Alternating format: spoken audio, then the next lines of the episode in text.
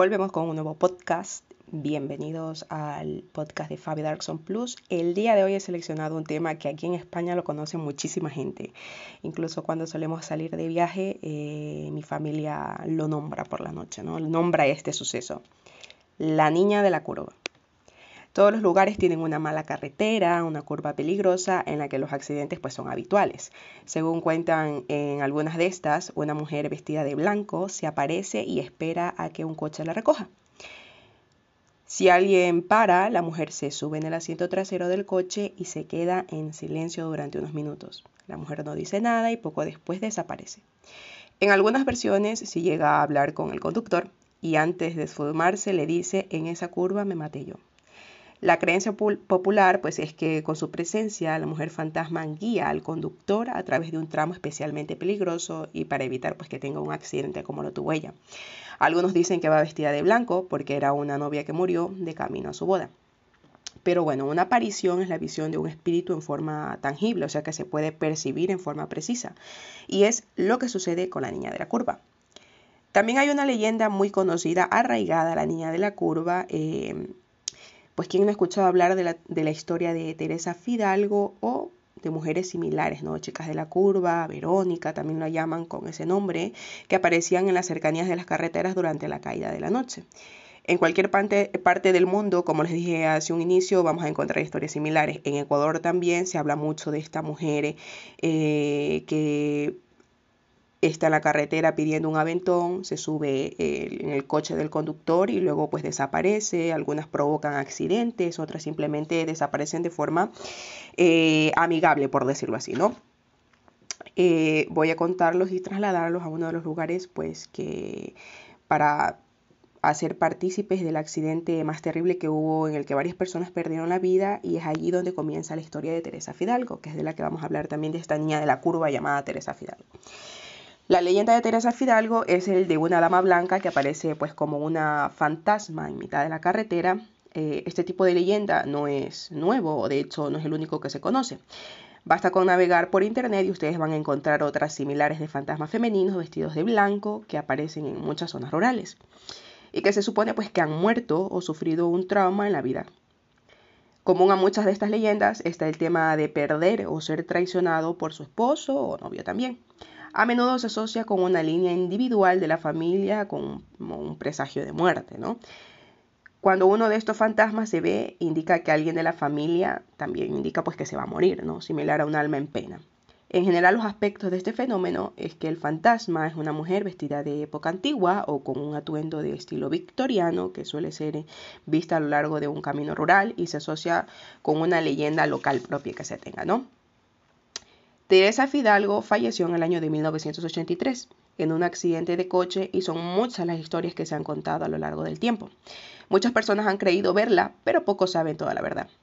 La historia de Teresa Fidalgo nos traslada hasta la localidad de Sintra, en Portugal, donde tres adolescentes, Tiago, David y Tania, iban a una fiesta en un coche, pero nadie se podía imaginar lo que iban a descubrir aquella noche. Uno de ellos, David, estaba entusiasmado, ya que pues acababa de comprarse una nueva cámara de video digital esta cámara contaba con captura de imágenes en infrarrojos, un aspecto importante para nuestra historia. A lo largo del camino, David iba trasteando con su cámara y grababa desde dentro del coche, mientras iba hacia su destino fiestero. Los tres amigos se equivocaron de carretera y se perdieron entre carreteras rurales de montaña, zonas aisladas por lo que casi pues, nadie transitaba. Mientras iban atentos en búsqueda de la carretera que les llevara de regreso a su destino, de repente vieron una niña vestida de blanco que les miraba fijamente. No podían creer lo que, habían visto, lo que pues, sus ojos habían percibido, y enseguida pararon el coche para comprobarlo mientras David seguía grabando cada momento con su nueva cámara. La realidad es que no estaban preparados para aquello, porque aquella niña les pidió si podían llevarla y, por supuesto, ninguno de ellos negó la entrada a esta muchacha que subió al vehículo. Cuando le preguntaron su nombre, contestó Teresa. Entonces le preguntaron a dónde iba y ella les dijo un poco más adelante. Pasados dos minutos aproximadamente le señaló un lugar donde debían parar, diciéndoles allí, allí, donde he tenido un accidente y morí. Los tres amigos no pudieron reaccionar ante aquellas palabras. Llenos de pánico, se miraban los unos a los otros. David no podía ni siquiera dejar de enfocar a Teresa que comenzó a gritar, aterrorizada mirando a la cámara.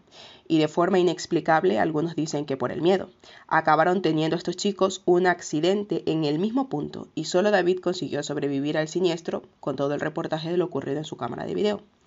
A pesar de que David, cuando se recobró, contó que había otra persona más en el coche, el cuerpo jamás apareció. La policía al investigar la declaración de David, que afirmaba la existencia de Teresa, se puso a investigar y finalmente descubrieron que efectivamente años atrás, en el año de 1983, en ese mismo lugar había fallecido una niña llamada Teresa Fidalgo. La noticia corrió como la pólvora.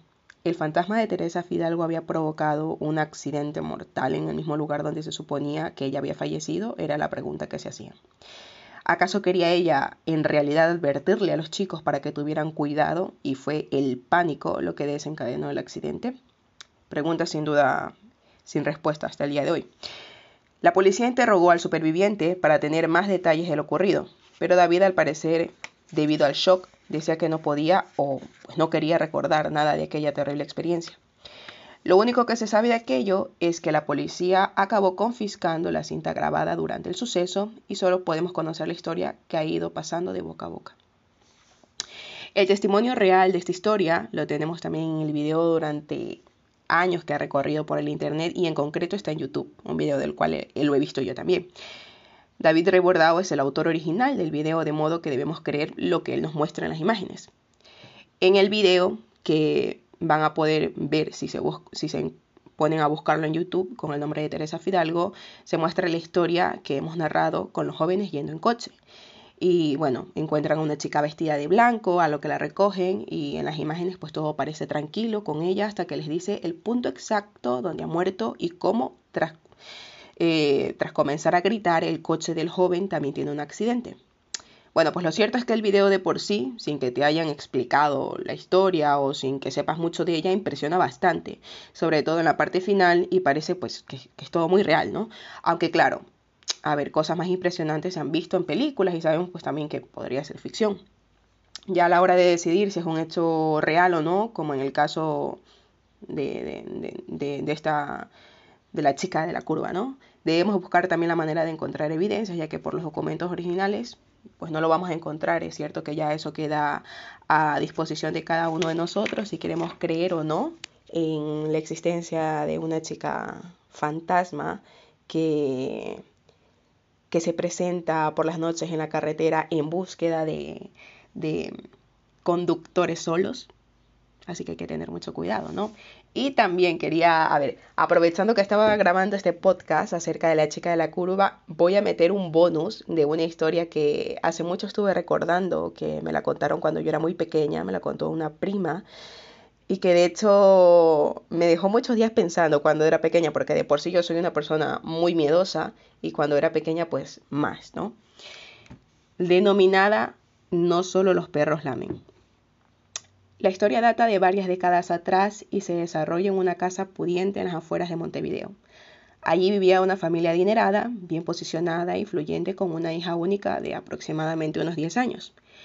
La niña independiente y de buena educación cargaba con el peso de su soledad, ya que sus padres solían ausentarse del hogar para asistir a compromisos sociales, etc. Pues con el objetivo de hacer más llevadera las horas solitarias de la chica, los padres pues le compraron un cachorro de tipo labrador, con el correr de los años, la niña y el perro se volvieron literalmente inseparables, compartiendo espacios dentro del propio cuarto.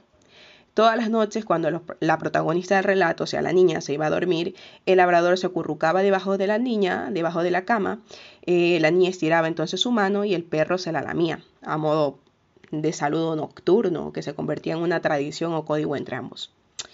Una noche, los padres se retiraron a un nuevo evento social, quedando pues la niña joven sola con su perro. Esta se sumió en un sueño profundo hasta que a eso de las 2 de la mañana la despertó un fuerte ruido, que se derivó luego en algunos rasguños y golpeteos. La niña muy asustada y, bueno, también nerviosa por su perro, la niña bajó la mano en la oscuridad esperando que el perro la lamiese. El can así lo hizo y su dueña pues pudo volver a dormirse con tranquilidad. Horas después, al despertarse, comenzó a sentir un ruido extraño, como un goteo grueso e insistente que parecía provenir del baño. Esta caminó hasta allí, temerosa, y dio un grito de terror al abrir la puerta. Su perro estaba descuartizado y sangrando, colgaba de una cuerda en el baño. Al regresar al cuarto, en medio de un ataque de pánico, vio las siguientes letras escritas en rojo en el espejo del tocador. Las palabras eran, no solo los perros lamen, y dio un grito y cayó desmayada en el medio de la habitación. Cuando los padres regresaron, se encontraron con la casa totalmente desvalijada. No había absolutamente nada y pues obviamente con, ese grotesco espectáculo del cuarto de baño. Y su hija pues en un estado de shock, no es para menos, repitiendo el op de ¿quién me lamió? como loca. Lo repetía, ¿quién me lamió? ¿quién me lamió? Según alguna de las versiones, la niña debió ser internada en un manicomio en el que permaneció hasta su muerte y sus padres emigraron finalmente al extranjero. Esto es una leyenda universal y más allá de los datos regionales que remiten de, las afueras de Montevideo, esta historia es probablemente la leyenda más popular en cuanto a robo se refiere. Hay una incógnita tremenda. Se dice que, que eh, era un psicópata asesino que robó en la casa y que mató al perro, ¿no? Que lo asesinó. Otras, otras, otras teorías se dice que que pudo haber sido una especie de demonio que habitaba en esa casa, porque a la final la, leyenda varía mucho, que lamió la mano de la niña. A la final, la leyenda que yo creí era, que me la contó mi prima, que era una especie de demonio que lamió la mano de la chica por la noche y que había asesinado al perro. Depende del país, va variando mucho la historia. ¿Ustedes qué creen? ¿Qué pudo haber sido? ¿Un asesino psicópata? ¿Un demonio? Ya queda a criterio de cada uno de ustedes. Así que ya saben, a cerrar bien las puertitas, a tener eh, cuidado cuando vayan por la carretera porque a lo mejor recuerden que no solo los, los, perros lamen y también recuerden que por la noche en la carretera a lo mejor pueden ir con compañía que no saben. Adiós.